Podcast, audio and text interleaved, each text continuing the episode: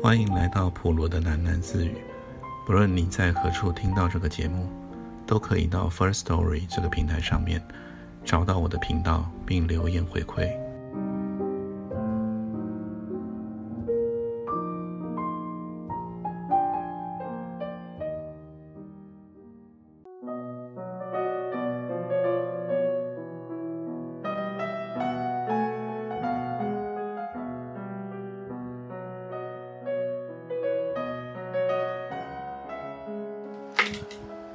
全新的人生，只要新先生不说出他的来历，人们便将他当成是一个正常人。只要新先生不说出来，这句话像耳鸣似的，在俊晓的脑海里嗡嗡作响，秘而不宣，绝对不让旁人察觉。千万别说啊！直到睡梦的时候，他才呼喊出来，惊醒，以后又是一惊。连忙开了灯，确认这儿不是囚房，是合成。军霞瞧了一眼时钟，十二点零六分。他开始感到疲劳。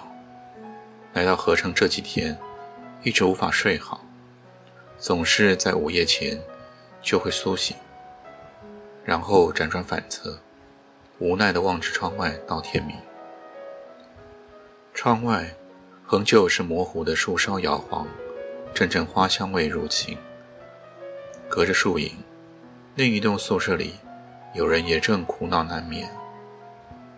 不太美丽的人是科内勤小姐，裸足走来到窗前。她是合成中第一个为了军饷坐立难安的人。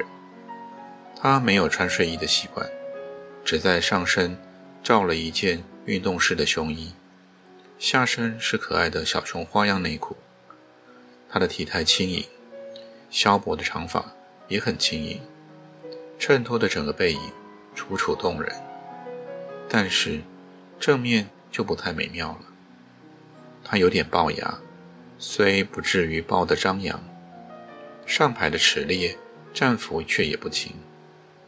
总在她开怀的时候全体曝光，所以她说话很小声，吃饭很慢，笑起来特别含蓄。尽量避免多余的表情，连带的个性也很暧昧不明。别人想到他的时候，总是要多花上一秒，才记得起他的姓名。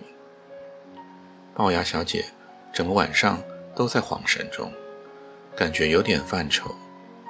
前尘尽事都上了心头，还包括许多烦人的公务。她不喜欢太多异常的状况，但是。辛先生让他很为难，硬是要他个案处理那位资料一片空白的军饷，一片空白，连真名也没有。那么他应该在人事档案里面填什么呢？你帮他编一个代号就好。辛先生这样轻轻松松地说，简直是胡闹啊！龅牙小姐直到这时还在皱眉，并且习惯性的。紧抿上唇，他觉得好烦，心里好乱，无厘头的忆起了许多内容极为不伦的电影。他脸红了，但是自己没有发觉。伫立在窗子前，看着隔栋的宿舍。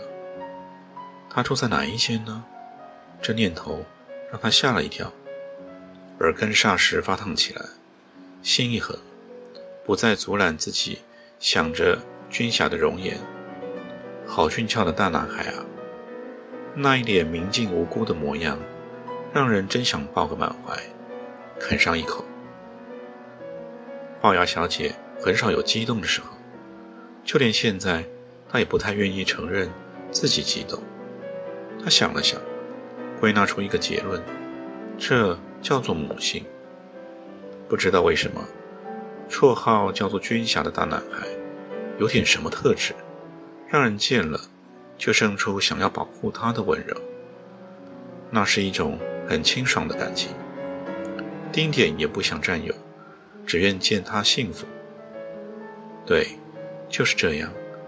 龅牙小姐的心情，终于豁然开朗了。她朝着窗外的夜色温柔的祝福：“大男孩，晚安，甜甜安睡了否？”君夏仰躺在床上，完全睡不着，精神非常困顿。失眠的人特别善听，现在各种细微的声响，全部凑来刺激他的神经。有人在户外作声笑语，隔壁不远。有人在看电视，连天花板上也时而传来错综复杂的脚步声。最恼人的，莫过于每隔一阵子就出现的奇特的录录音。先是咿呀一声，停顿，悬幽半响，砰，门扇与框垣相撞。再也受不了了，君夏很烦躁地抱住了头脸。门令他不安，门总是让他非常敏感。监狱的夜平静多了，因为在那边，每扇门都锁得严实，每个人都安全。但是这里不一样，尤其到了夜深人静，开门声更让他毛骨悚然。就在他身旁不远，充满了无数的门，不停地开合，自由地开放进出。那么多的不可知，大量的吞吐，他够不着，也拦不了。一想到这些，就要逼得他发狂。一定得离开这个无助的房间，一定要找一个妥当的角落。这样下定了决心以后，君夏爬起床，摸黑换好了衣服，轻手轻脚推开了门缝，朝外偷偷张望。绰号叫做队长的高中职员，是第一个发现了军饷秘密去处的人。队长的身材魁梧，相貌不凡，职位却很低。来到合成上班以前，队长曾经干过数十种工作，其中之一是保龄球馆的积分员。那一整年，他都住在球道的下一层的低矮机房里，出入的时候时常撞红了额头。夜夜听着轰隆隆的球声入眠，从此对于任何吵闹都无动于衷。他的精力无穷，无法适应合成的刻板生活，最喜欢呼朋引伴去辐射城消遣。这个夜里，队长又玩乐过了头，直到清晨的时候，喝得醉醺醺的他，才一路酒驾回到了合成。停好车后，队长哼着自创的歌曲。进入了职员的宿舍，连续几次按错了电梯的楼层，一怒之下，他转而爬楼梯，结果完全迷失了方向，找不到自己的房间，在走廊里绕来绕去，尿意越来越急，他停止瞎掰歌词，开始蛇形奔跑，才跑了几步，差点被绊了一大跤，队长勉强扶住了墙壁。仔细一瞧，很意外地发现，他正站在辛先生的寝室门口，而门前躺卧着一具人体。不会吧？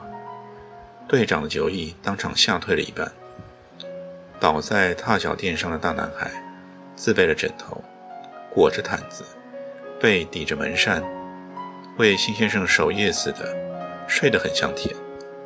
那是军霞来到合成以后的第一场好眠。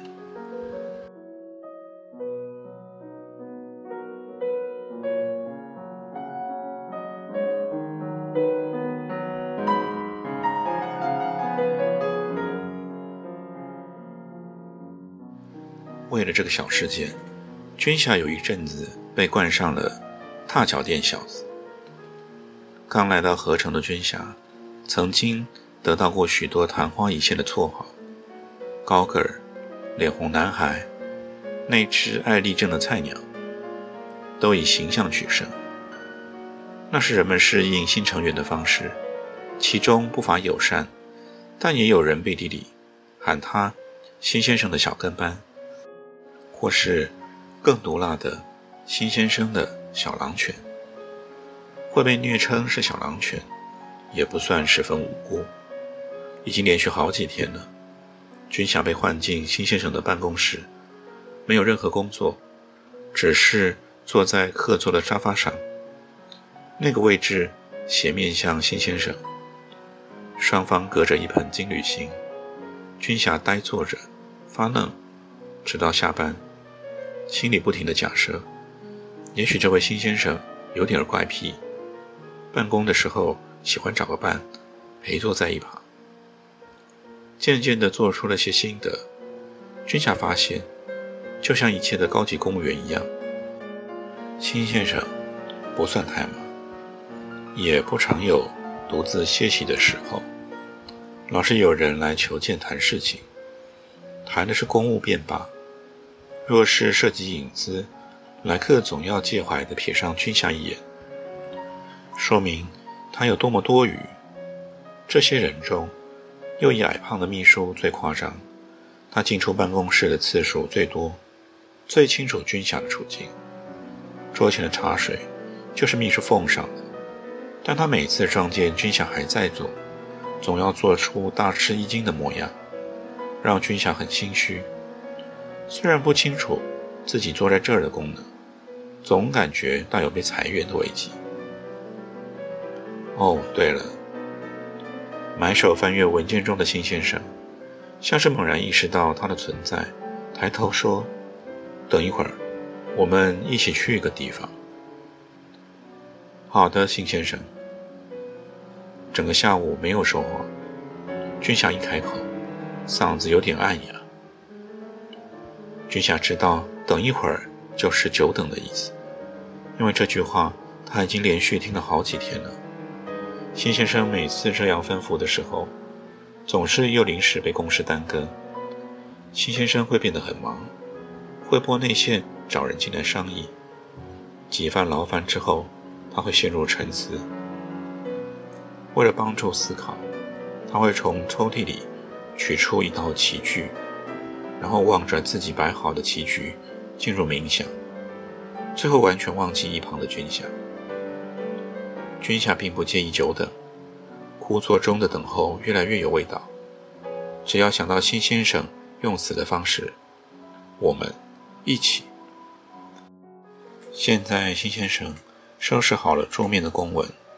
打开了抽屉，果然，接着他就摸出了一副棋盘，快速地排列出半盘的局势，开始思考。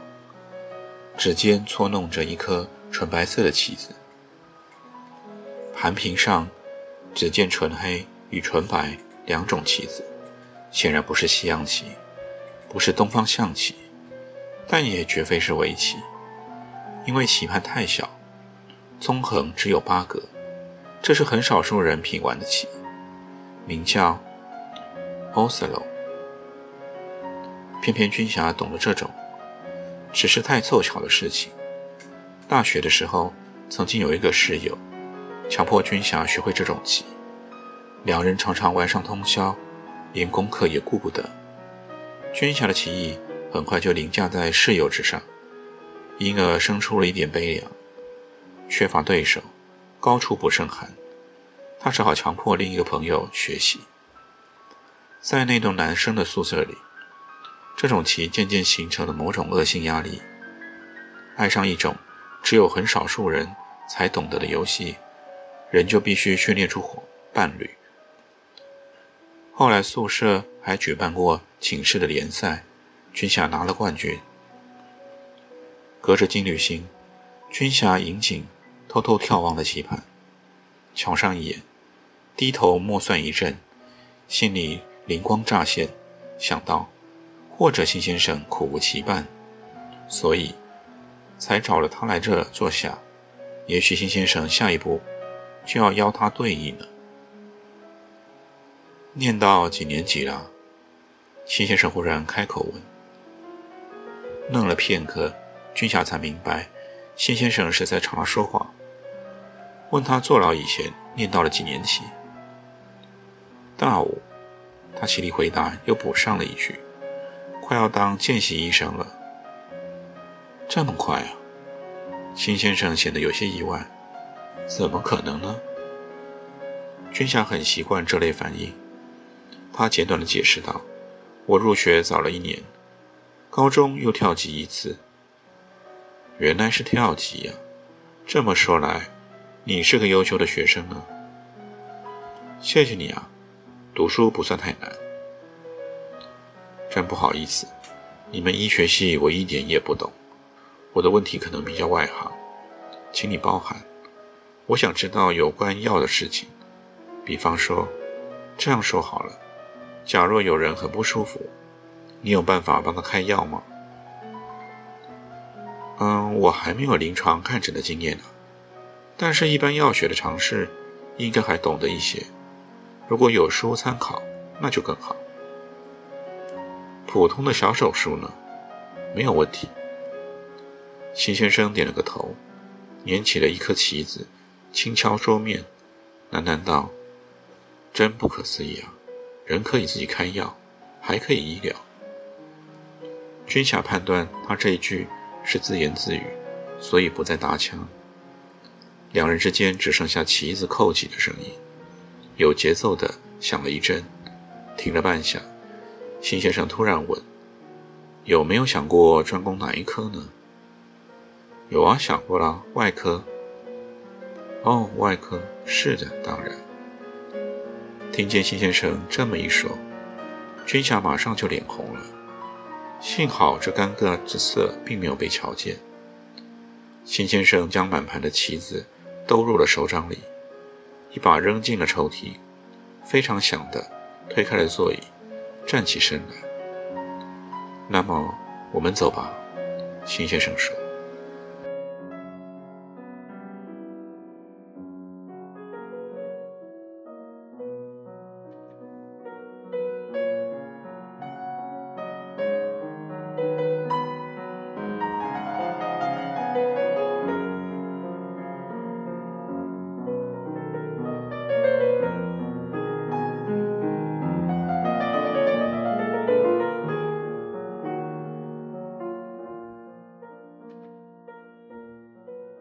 今天就先念到这里，我们改天见。